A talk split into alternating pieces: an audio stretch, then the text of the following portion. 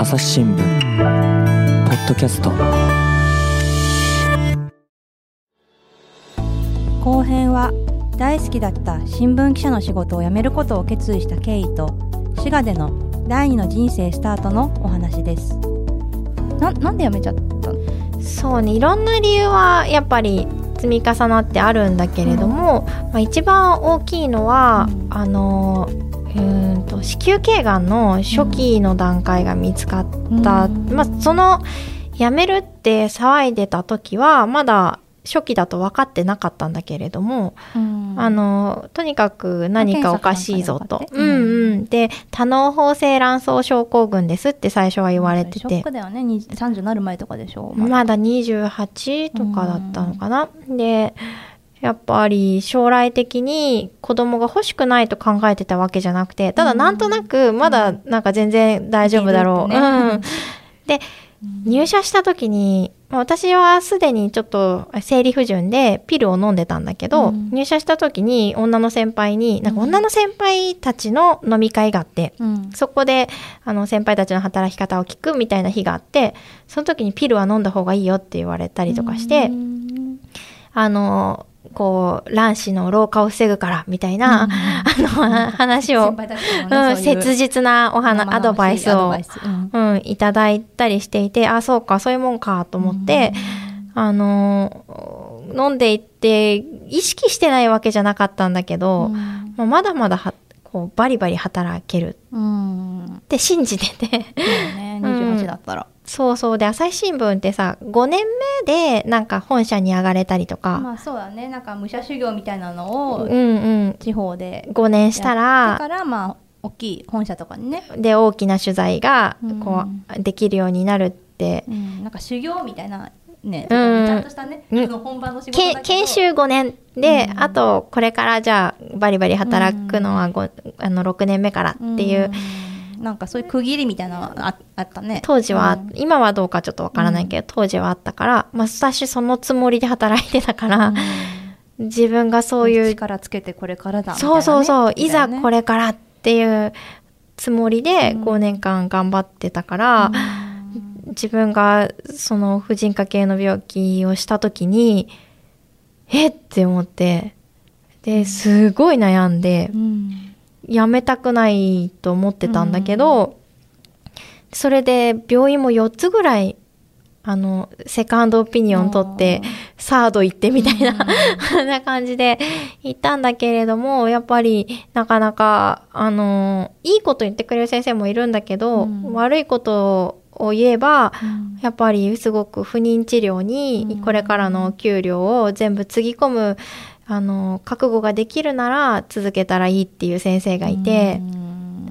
両立ができないってまあ、うまあん。ちょっとオブラートに包んでないぐらいの感じで言言ってきたのね、うん。やっぱ過酷だよと。で、過酷まあな実際そういう人もねいるんだろうしね、うん、ですごく過酷な、ね、あの仕事ではあったし、うんで配属先っていうのも警察担当だったから、うん。あの大阪の。うん。やっぱり内定みたいなのしたんだよね、うん。でえ想像できたから、あのうん過酷さが。だからそうなった時に私は子供を産まないっていう決断をするのか、うん。などっちの方が後悔しないかなうん。と思った時になんかいろいろ悩んでうん。一回ちょっと休みたいなと思ってうん。一回悩みたい期間ができて悩むための期間をくださいということでうん。一回滋賀に残らせてもらってあそうなんだ。残ったんだ、うんうん。でそのまま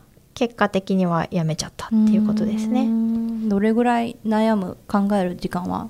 どれぐらい？だからね結構すごい優遇していただきまして。うん。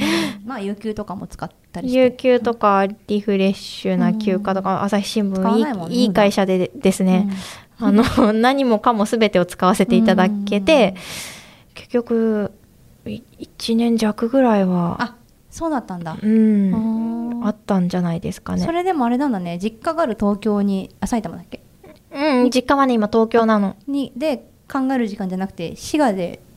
そうなんです。私療うん、父が高校時代に亡くなっていて、であの母が一人で東京の,、あのマンションで暮らしてるんだけれどもで辞めたからといってそこに帰るかっていうとちょっともうそうじゃないなとは思っていてであのちょっと昔語りになっちゃうんだけど、うん私は、えー会社員のあの父うん。がいて埼玉県の新興住宅地で、うん。あの育っていて、うん。でそこの新興住宅地の、まあ、家族構成っていうと大体皆さんお父さんが会社員で、うん。であと公務員とかうん。が多くて、うん。一次産業についてる人がすいなかったの、まあそうだろうね。埼玉の新興そうそうそうそうう。そう、あ本当に自営業者もすごい少なかったと思う。でほほとんどがあのそういう感じで私一次産業の人に出会ったことがなくて。ん。で会社員の娘なのでその本当に失礼な話なんだけれども、あの農家さんとかその漁師さんたちっていうのは、あのすごく大変な暮らしをしていると思っていて、うん。で仕事も辛い。うん。でこうあまりこう厳しい世界だとう、ん。うんなんとなくこう見き見見てない、うん。聞いて、育ってたのね。うん。だから大学卒業してからもその一次産業に就こうっていう就職活動は全くしていなくて、うん。まあ最初からあの会社員になるつもりで就活をしていて、だから地方の暮らしとか、うん。一次産業者の人たちの暮らしっていうのが、うん、まあはっきり言ってそんなに想像もできないしわからないよねうんゆ豊かではないと思ってたのね。ああなるほどね。うん、だけど朝日新聞のおかげであの佐賀とか、うん。あの地方に転勤させてもらって、その時に出会った農家さんが、うん。まあ、すごいいい人で、うん。でちょうど今の私ぐらいの年齢だったと思うんだけれどもある家族に取材をした時に、うん。あの農家さんの,、うんあのお父さんとお母さんが畑をしていて、で子供が3歳ぐらいで、あの一緒に畑に連れて行くの。うん。ほんで収穫したやつをお父さんがガーって収穫してきたやつをお母さんとおばあちゃんが一生懸命袋詰めして、みんなで一緒に仕事するんだねうんうん。で、それを持って、あの、配達先に行って、うん。あの、納品するんよ。で、うん。軽トラで子供を乗せて3人で回って。う、ん。で、朝からずっと一緒じゃん。で、それで、ちょっと余ったりとか、形が悪かった野菜を持って帰ってきて、その日取った野菜が、その日の食卓に上がって、うん。みんなで美味しいねってご飯食べて、うん。9時ぐらいには寝ちゃうのね。いいね。いい生活だねすごい豊かだな、そうだね。そう思うよね。そう。で、お3歳ぐらいなんだけど、お父さんってどんな仕事してるの？お母さんってどんな仕事してるの？って聞くと、その子がお野菜作ってるとか、答えられるんだね。答えられる。から。あれ？と思って、私のお父さんって何の仕事してたんだろうって思ったら、よく知らないのね。知らないよね。昼間何してるかとかね。そう。具体的に自分の父親とか母親が何の仕事をして私たちの家族を養ってくれていたのかっていうことを知らない自分に気がついて、なんかそれもなんか寂しいなと思って。で、こう父親が夜遅くに帰ってくる生活が当たり前だったし、でそれと照らし合わせた時に、うん。決してまあ自分が貧しかったとは思わないんだけれども、あの豊かではないと思っていた一次産業の人たちの生活がすごく豊かに見えたの。うん。で今私は新聞記者をしその時佐賀の時は新聞記者をしていてすごく自分のなりたかった仕事だしこれで十分やりがいがあってあのこのまま続けていきたいけれどももし万が一辞めるようなことがあったら次は私こういう生活してみたいなって思ったの。のこう描けたわけだね。そう、もし家族を持つなら子供がお父さんとお母さんが働いている姿を見られて、うん。それでその家族がせっかく家族になったんだから一緒にいる時間が長くって、っていう豊かさっていうのをその体験してみたいなっ佐賀の時思ったの。あとまあ家族内でもそうだしさ、うん。なんか同じ村とか町に住んでる人とのつながりとかもすごいね。そうでその時はなんか、うん。佐賀の時はそこまで見えてなかったかな。な、んだうん。滋賀に住み着いてから実感するようになったけど、うん。でその辞める時にあのー最初取材先の、あのーおばちゃんなんだけれども、うん。料理研究家のおばちゃんがいて、うん。モンペおばさんってみんなに言われてるおばちゃんで、モンペ来てんだ。モンペ来てないんだけどね。まあでも田舎のおばちゃんでなんか自分のこともんぺおばさんって呼んでるおばちゃんだったんだけど、その人もすんごくあの素敵なおばちゃんで、あの米ってどうやって作られてるのかよく知らないっていう都会の人に、うん。あ米って水道水で作ってるのって聞かれたことをきっかけに、あこれはダメだと思って、あの間違ったことが 農家の生活をみんなに知ってもらおうっていう活動を始めて、あの食育活動をしたりとかしていて、あの春はみんなで田植え体験して、で夏はあの滋賀だと船寿司って言って慣れ寿司をこうねうんつけるんだけど、うん。その慣れ寿司をつける体験をしたり、うん。秋は収穫祭をして、うん。で冬になると味噌作りとか、年中あるんだね。うん、そば打ちとかっていうのを、まあ、農の体農体験、うん。農業体験とその食を通してみんなにその田舎の暮らしの豊かさみたいなのをうん。伝えてるおばちゃんがいたんだけど、うん。その人に「ああじゃあ仕事もう会社休むんだったらうちで畑すれば?」って誘われるの。採用そうそうそうで、うん私えそれはいいなと思って。うんで佐賀の時のこともあったしもし新聞記者を辞めるんだったら今までは風のように暮らしてたけど、うん地に足をつけた暮らしっていうのもしてみたいなと思ってそれで、まあ、単純だから、うん。地に足をつけるなら畑だろと思って、先が見つかったわけね。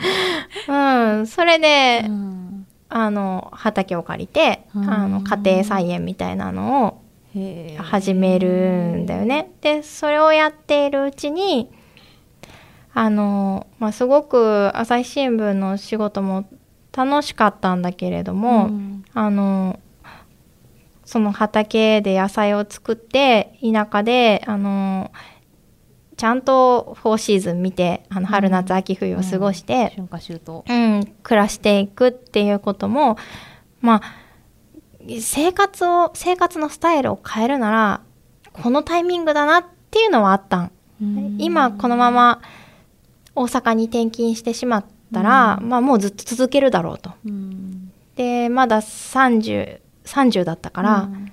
あの29歳だったかな。だったからあの人生を変えるんだったら今のタイミングかもしれないっうん。ていうふうに思ってで辞めることにしたのかな。うん。なんかこう必死であがいて探したっていうよりもこう自然にあれだねふっとうん。自分がこの先どうするかっていうのが見つかったってことだもんね。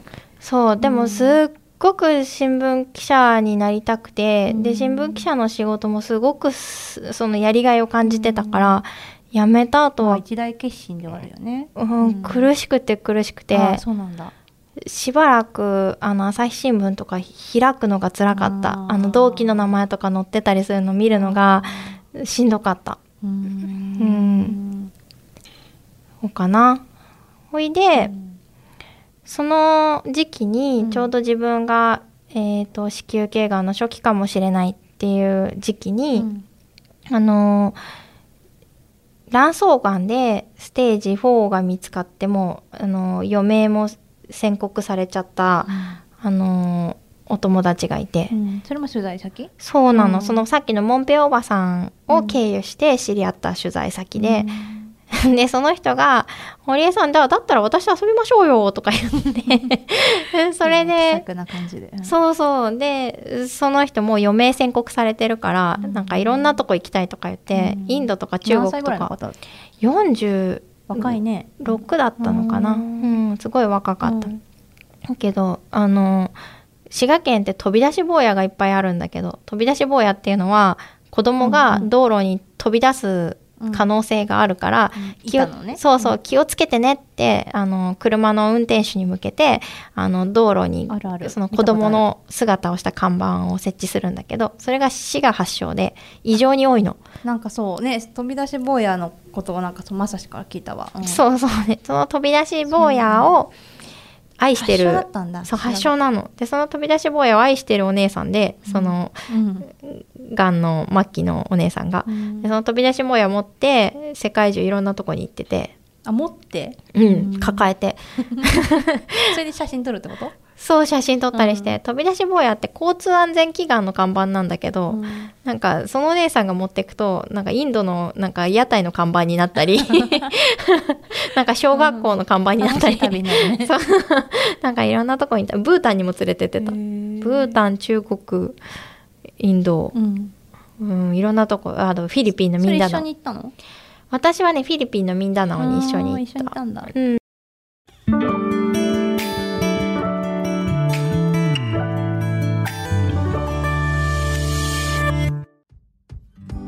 難しいニュースもポッドキャストで解説を聞くとちょっと理解できるかも。朝日新聞デジタルのコメントプラスって知ってる？テレビでおなじみのコメンテーターや記者が記事の背景やその先について投稿しているよ。もっと深く。もっとつながる。朝日新聞。うん。でまあそんなことをしていてでそのお姉さんが、あのー泣くもう寝たきりになったぐらいの時に、あのーえー本を作りたいって私に言ってきて、うん。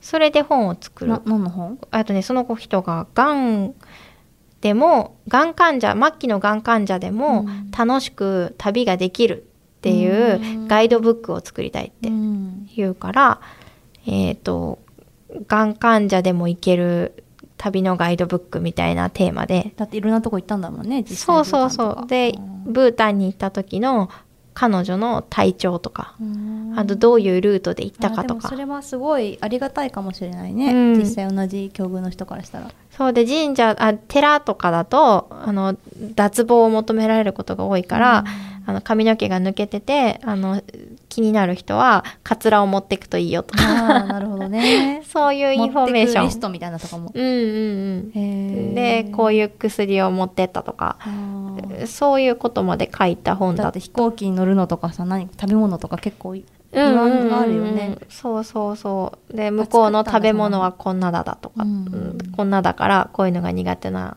たらこういうの持ってった方がいいよとか、今までなかっただろうしねそんな本うん、でもだんだんねやっぱあブログとかではさ、うん。ね、あるかもしれないけど本っていうのはあんま見ない、でそういう本が作りたかったんだけど、うん。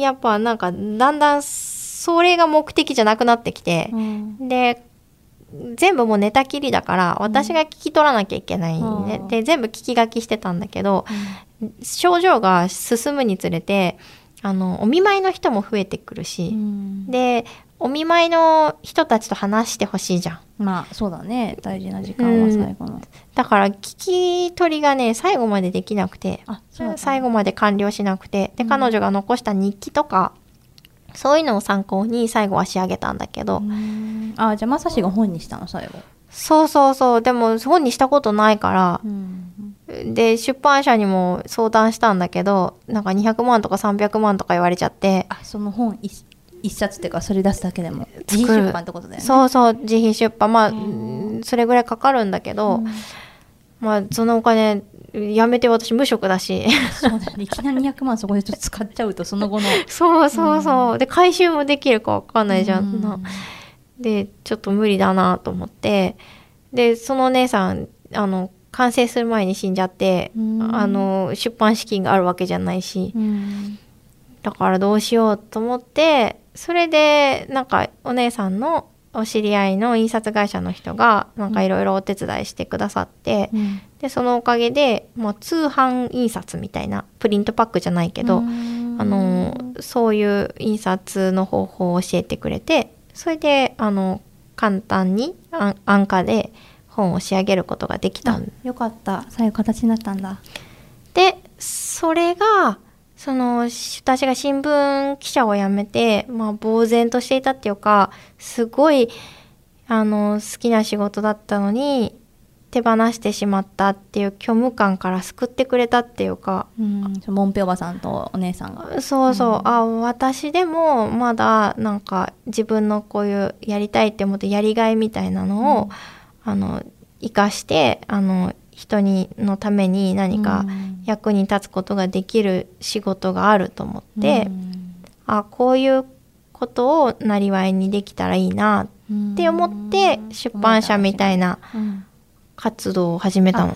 そっか。その本がきっかけで、うん。そうそう。そうそうでやっぱ新聞記者ってすごい好きやったけどあの体調のこともあって、辞めるか辞めないか考える時間をもらってる間にそののもんぺおばさんにのとの出会いがあ出会いっていうかもんぺおばさんの誘いがあって、畑をしたりでうん。でこのお姉さんとのこう交流があって、あの自分はすごいえ書きたいけどもう新聞記者を辞めうんてしまおうとしているっていう時に、うん。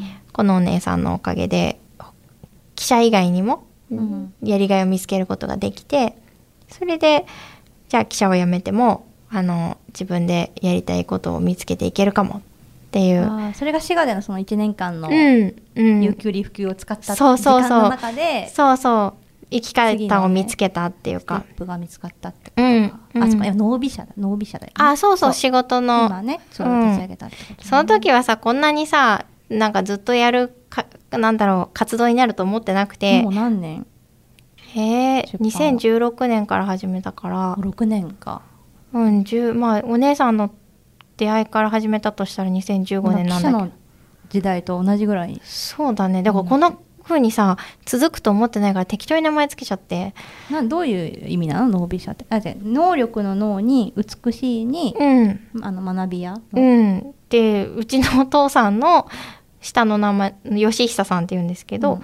あの父親の「えー、脳」っていう字とうん。母親の光代さんの「み」両ご両親のなお名前が取ってるんだうん、なんか佐賀にいた時にうん。取材してた漁師さんが初めて自分の船を持った時には両親の名前をあのつけるとうん。あの順風満帆に行くって言ってよく船の名前にご両親の名前をつける漁師さんがうん多いっていう地域があってう、んその話を思い。出して、まあ順風満帆に行くようにと。いいじゃんいい名前じゃん。そそれ以外ないよねそうかな。でもなんかほんと適当につけたから、でまあお母さんも一人だったから、うん。でまあ私もう一回実家に帰るってことは考えてなかったから。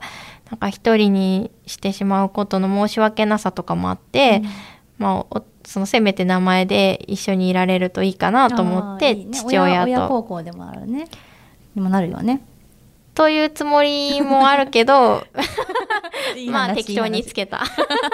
そんなのは適当にえーつけた、漁船漁船と同じ。そうそうそうそう漁師さんたちのね。まあでも漁師さんたちね、命がけで何,、うん。なんか何ヶ月も航海する人たちだから。あうん。ーでもさうん。こん今回だから久しぶりにまた連絡取って、うんうん。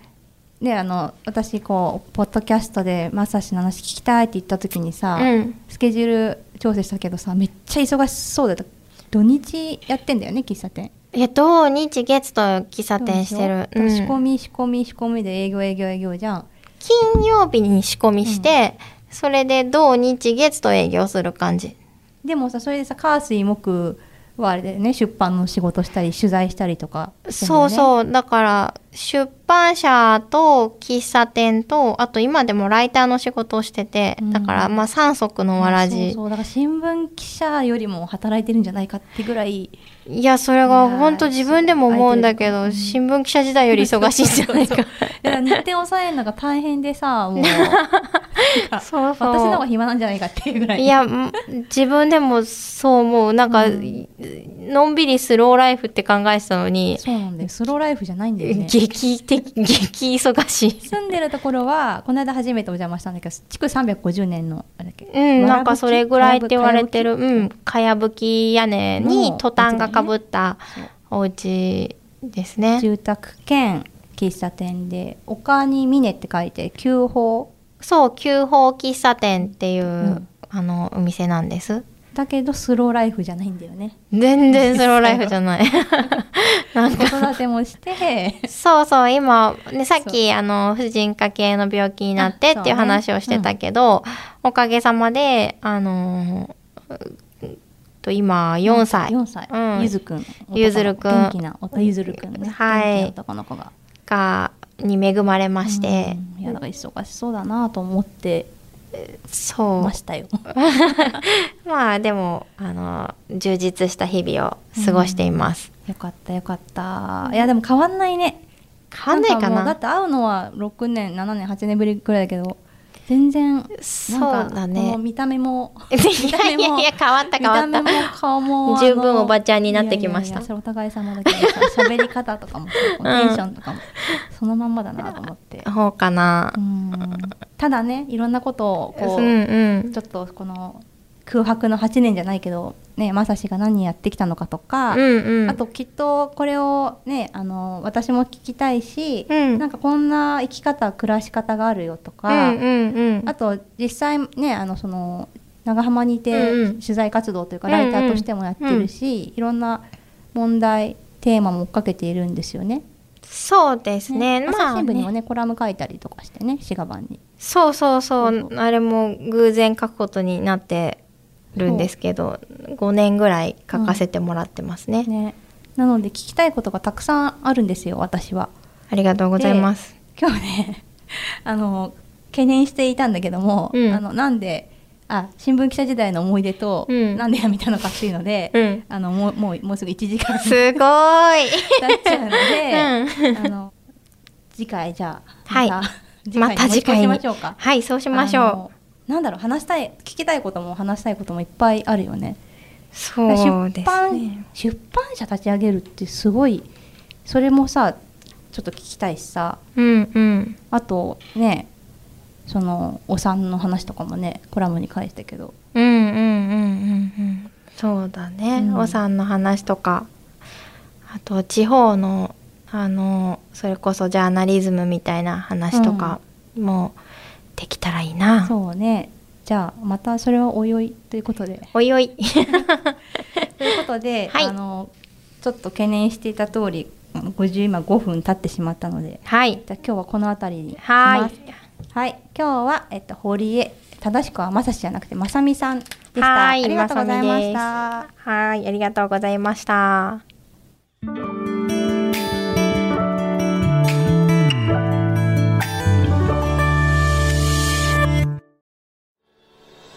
はい改めまして今日は、えっと、元朝日新聞私の同期の堀江まさまさみさんまさみさん。ごめんなさい、はい。まさみさんにお話を聞きました。はい。堀さん何か告知したいことってありますか？そうですね。今度の12月にですね、えー、と私の町にある、えー120年創立120年の私立の図書館があるんですけど、その図書館のことを紹介する本を出します。おすごい、はい。の脳美社から。ノービ社からあの湖北図書館というタイトルで出すんですけれども、うん。あタイトル未定です。仮ん。湖北図書館っていう、あの江戸の絵にあの南北の北で湖北って読むんですけどはい。湖北図書館っていう図書館があってで本当にね市民の人があの昔120年前のあの出身の弁護え地元出身の弁護士の人が東京に出てあの図書館っていうところ図書館というものを知ってでそのこんなに素晴らしいところは自分の田舎にも作ってあげたいって言って資材を投じて作った図書館、ね。資材を投じて。それが図書館ないんじゃない？なかなかないって、まあね。あまあでも図書館文庫みたいなのはいくつかあったんだけどほとんど戦時中に消えていったりとかしてうん、で日本で3番目に古いの。で1番2番はまあ宗教法人のあの支えてる図書館だから、まあ、本当に市民が支えてきた図書館としては本当にうん、すごく古くてうそこがあの今度あのとてもあのありがたい賞をいただくことになり、ぜすごい。全国の人からきっと注目してもらえるだろううん。という期待をもとにあの図図書館を紹介する本を作ります。じゃあそれもじゃあまたぜぜひぜひ、ねはい、うんどんな本か。はい。それをちょっと告知します。はーい。あとあれとまあ滋賀版のコラムは滋賀に住んでないと買って読めない。ああそうですね。滋賀県民の人はぜひ 朝日新聞を。をよろしくお願いします。ありがとうございました。リスナーの皆様最後まで聞いていただきありがとうございました。これからも続けていくためにもお力添えをお願いしますご使用のアプリから番組のフォローレビューをお願いします。